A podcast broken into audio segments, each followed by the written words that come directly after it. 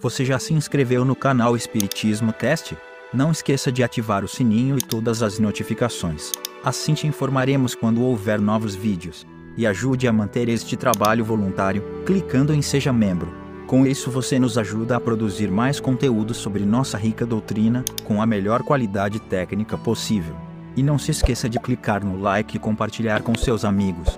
Gratidão pela sua presença.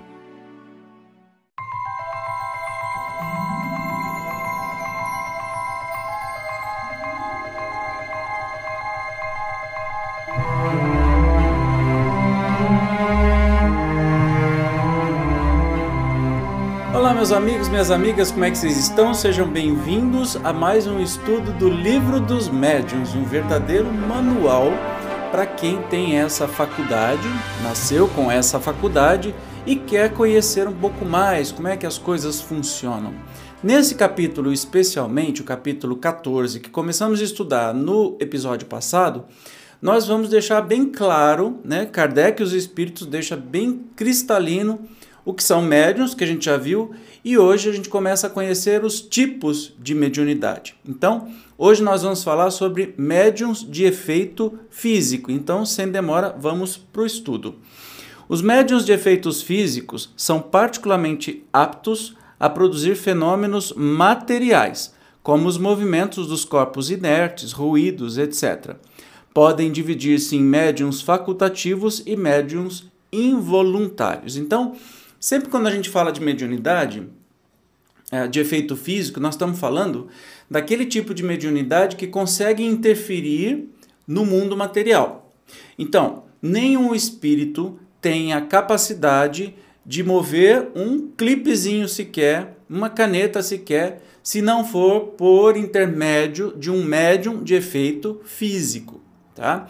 Então a gente vê sempre que as tais casas assombradas ou barulhos e pedras que se materializam e um monte de outras coisas, sempre o são porque há um médium de efeito físico envolvido. Se não tem ele, não tem jogo, tá bom?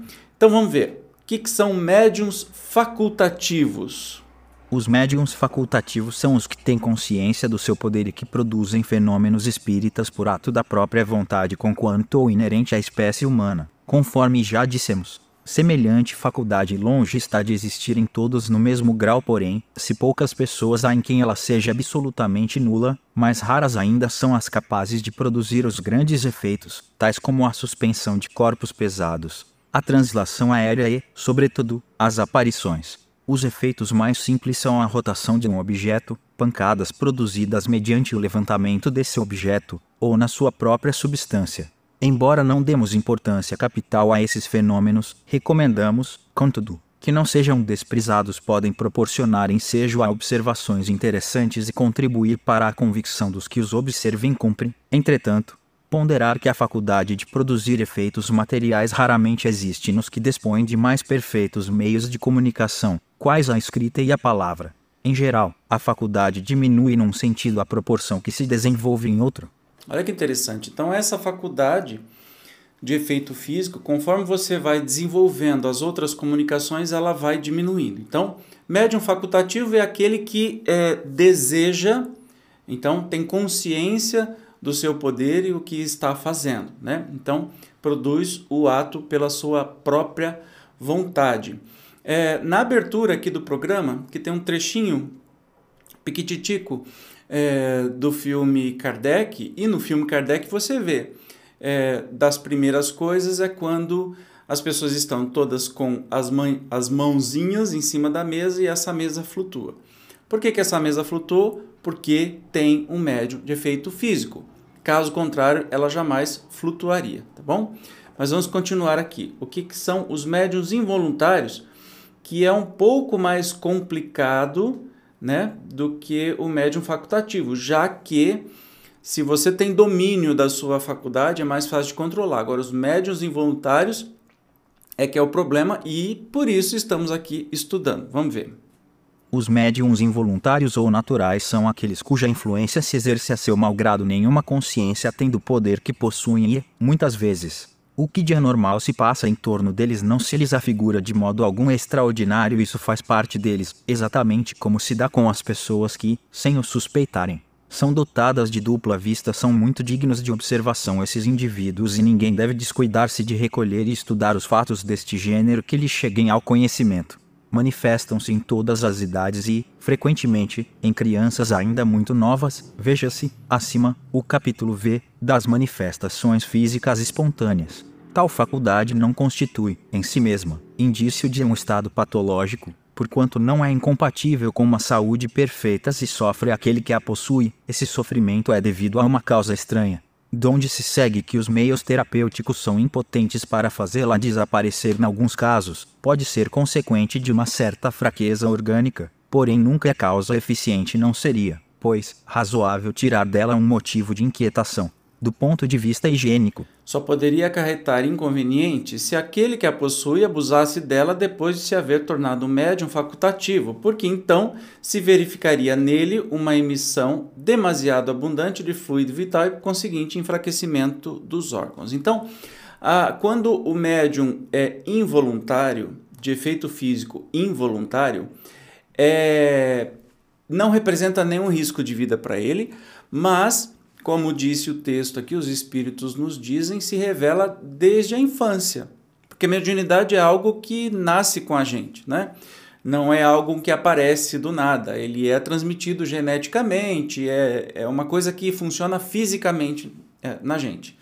Então, um médium de efeito físico é médium de efeito físico desde criança, desde sempre.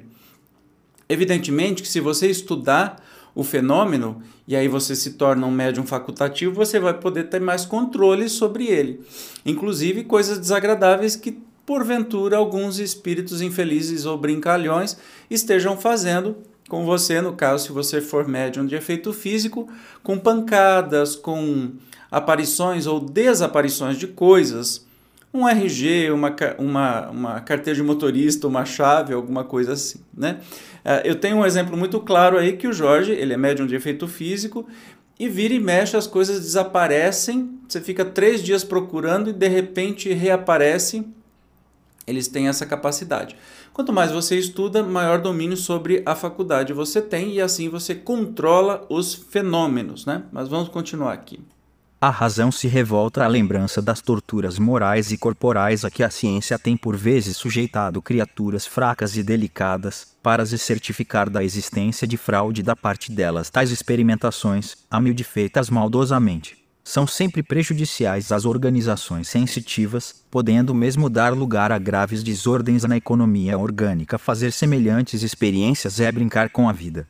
O observador de boa fé não precisa lançar mão desses meios. Aquele que está familiarizado com os fenômenos desta espécie sabe, aliás, que eles são mais de ordem moral do que de ordem física e que será inútil procurar-lhes uma solução nas nossas ciências exatas. Por isso mesmo que tais fenômenos são mais de ordem moral, deve-se evitar com escrupuloso cuidado tudo o que possa sobre excitar a imaginação. Sabe-se que o medo pode ocasionar acidentes e muito menos in prudência se cometeriam se se conhecessem todos os casos de loucura e de epilepsia, cuja origem se encontra nos contos de lobisomens e papões que não será, se se generalizar a persuasão de que o agente dos aludidos fenômenos é o diabo. Os que propagam semelhantes ideias não sabem a responsabilidade que assumem, podem matar. Ora, perigo não existe apenas para o paciente, mas também para os que o cercam, os quais podem ficar aterrorizados ao pensarem que a casa onde moram se tornou um covil de demônios. Esta crença funesta é que foi causa de tantos atos de atrocidade nos tempos de ignorância. Entretanto, se houvesse um pouco mais de discernimento, teria ocorrido aos que os praticaram que, por queimarem o corpo que supunham possesso pelo diabo, não queimavam o diabo desde que do diabo é que queriam livrar-se. O diabo é que era preciso matar sem. Esclarecendo-nos sobre a verdadeira causa de todos esses fenômenos, a doutrina espírita lhe dá o golpe de misericórdia longe, pois, de concorrer para que tal ideia se forme, todos devem, e este é um dever de moralidade e de humanidade, combater lá onde exista. Eu lembro que é, já falei na, nos programas passados, nos episódios passados, que a, a mediunidade, quando não é identificada, é muito comumente é, diagnosticada como uma doença mental ou como esquizofrenia ou qualquer coisa parecida, né? Tanto que as instituições que cuidam dos pacientes com é, problemas mentais, via de regra, praticamente todas são é, têm fundamento espírita, ou, ou, são espíritas, ou são é, gerenciadas por alguma casa espírita. A exemplo aqui de Rio Preto, nós temos o Bezerra de Menezes, só pelo próprio nome você já pode imaginar, porque está intimamente ligado. E claro, como quando o médium é inconsciente de efeito físico, é, ninguém pode ficar fazendo experimentação ou, ou, coisas absurdas, porque isso pode até colocar a vida dessa pessoa em risco. Imagine quantas pessoas foram queimadas, ditas bruxas ou com demônio no corpo, e eram somente médiums de efeitos físicos. Entende? Aí eles queriam queimar o demônio, e aí ele diz, o espírito diz aqui que o espiritismo matou o demônio, porque o demônio não existe, o diabo não existe. Mataram as pessoas. Mataram as pessoas, não mataram diabo nenhum, né? É, então, a coisa mais interessante a se fazer é estudar. O que há a fazer-se quando uma faculdade dessa natureza se desenvolve espontaneamente no indivíduo é deixar que o fenômeno siga o seu curso natural. A natureza é mais prudente do que os homens. Acresce porque a providência tem seus desígnios e aos maiores destes pode servir de instrumento à mais pequenina das criaturas. Porém, forçoso é convir, o fenômeno assume por vezes proporções fatigantes e importunas para toda a gente. Eis então o que em todos os casos importa fazer-se. No capítulo 5 das manifestações físicas espontâneas, já demos alguns conselhos a este respeito, dizendo ser preciso entrar em comunicação com o espírito para dele saber-se o que quer. O meio seguinte também se funda na observação. Os seres invisíveis, que revelam sua presença por efeitos sensíveis, são, em geral, espíritos de ordem inferior e que podem ser dominados pelo ascendente moral. A aquisição deste ascendente é o que se deve procurar. Para alcançá-lo, preciso é que o indivíduo passe do estado de médium natural ao de médium voluntário produzi, então, efeito análogo ao que se observa no sonambulismo como se sabe. O sonambulismo natural cessa, geralmente, quando substituído pelo sonambulismo magnético, não se suprime a faculdade, que tem alma, de emancipar-se, dá-se-lhe outra diretriz. O mesmo acontece com a faculdade mediúnica para isso. Em vez de pôr óbices ao fenômeno, coisa que raramente se consegue e que nem sempre deixa de ser perigosa, o que se tem de fazer é concitar o médium a produzi-los à sua vontade, impondo se ao espírito por esse meio, chega o médium a sobrepujá-lo e, de um dominador às vezes tirânico, fazam ser submisso e, não é raro, dócil. Fato digno de nota que a experiência confirma é que, em tal caso, uma criança tem tanta e, por vezes, mais autoridade que um adulto. Mais uma prova a favor deste ponto capital da doutrina, que o espírito só é criança pelo corpo, que tem por si mesmo um desenvolvimento necessariamente anterior à sua encarnação atual, desenvolvimento que lhe pode dar ascendente sobre espíritos que lhes são inferiores. Então, o conselho sempre sábio é: vamos controlar essa mediunidade, né? Porque aí sim dá para se fazer, é, dá para se ter controle, dá para não, não ser agressivo e conforme você vai controlando, você passa de médium é, involuntário para um médium facultativo, você consegue controlar os fenômenos. Vamos dar uma olhadinha na nota do Kardec aqui. Eu acho interessante a gente ouvi-la. Nota de Allan Kardec: um dos fatos mais extraordinários desta natureza, pela variedade e singularidade dos fenômenos, é, sem contestação, o que ocorreu em 1852, no Palatinado, Baviera Renana, em Bergzabern, perto de Wissemburg. É tanto mais notável quanto denota, reunidos no mesmo indivíduo, quase todos os gêneros de manifestações espontâneas, estrondos de abalar a casa, derribamento dos móveis, arremesso de objetos ao longe por mãos invisíveis, visões e aparições, sonambulismo, êxtase, catalepsia, atração elétrica, gritos e sons aéreos, instrumentos tocando sem contato, comunicações inteligentes, etc. E, o que não é de menos importância, a comprovação destes fatos, durante quase dois anos, por inúmeras testemunhas oculares, dignas de crédito pelo saber e pelas posições sociais que ocupavam, a narração autêntica dos aludidos fenômenos foi publicada, naquela época, em muitos jornais alemães e, especialmente, numa brochura hoje esgotada e raríssima, Na Revista Espírita de 1858 se encontra a tradução completa dessa brochura, com os comentários e explicações indispensáveis. Escha, que saibamos, é a única publicação feita em francês do folheto a que nos referimos. Além do empolgante interesse que tais fenômenos despertam, eles são eminentemente instrutivos do ponto de vista do estudo prático do espiritismo. Daí você percebe o que, que pode acontecer com o médium de efeito físico e tantas outras coisas que, é, que acontecem, né? Instrumentos tocando sozinho, objetos arremessados ou derrubados, vozes, pancadas, etc. Então, se você não tem controle, então fica a dica aí para estudar sempre. Né? Continuando aqui. A moralização de um espírito, pelos conselhos de uma terceira pessoa influente e experiente, não estando o médium em estado de o fazer, constitui frequentemente meio muito eficaz. Mais tarde voltaremos a tratar dele.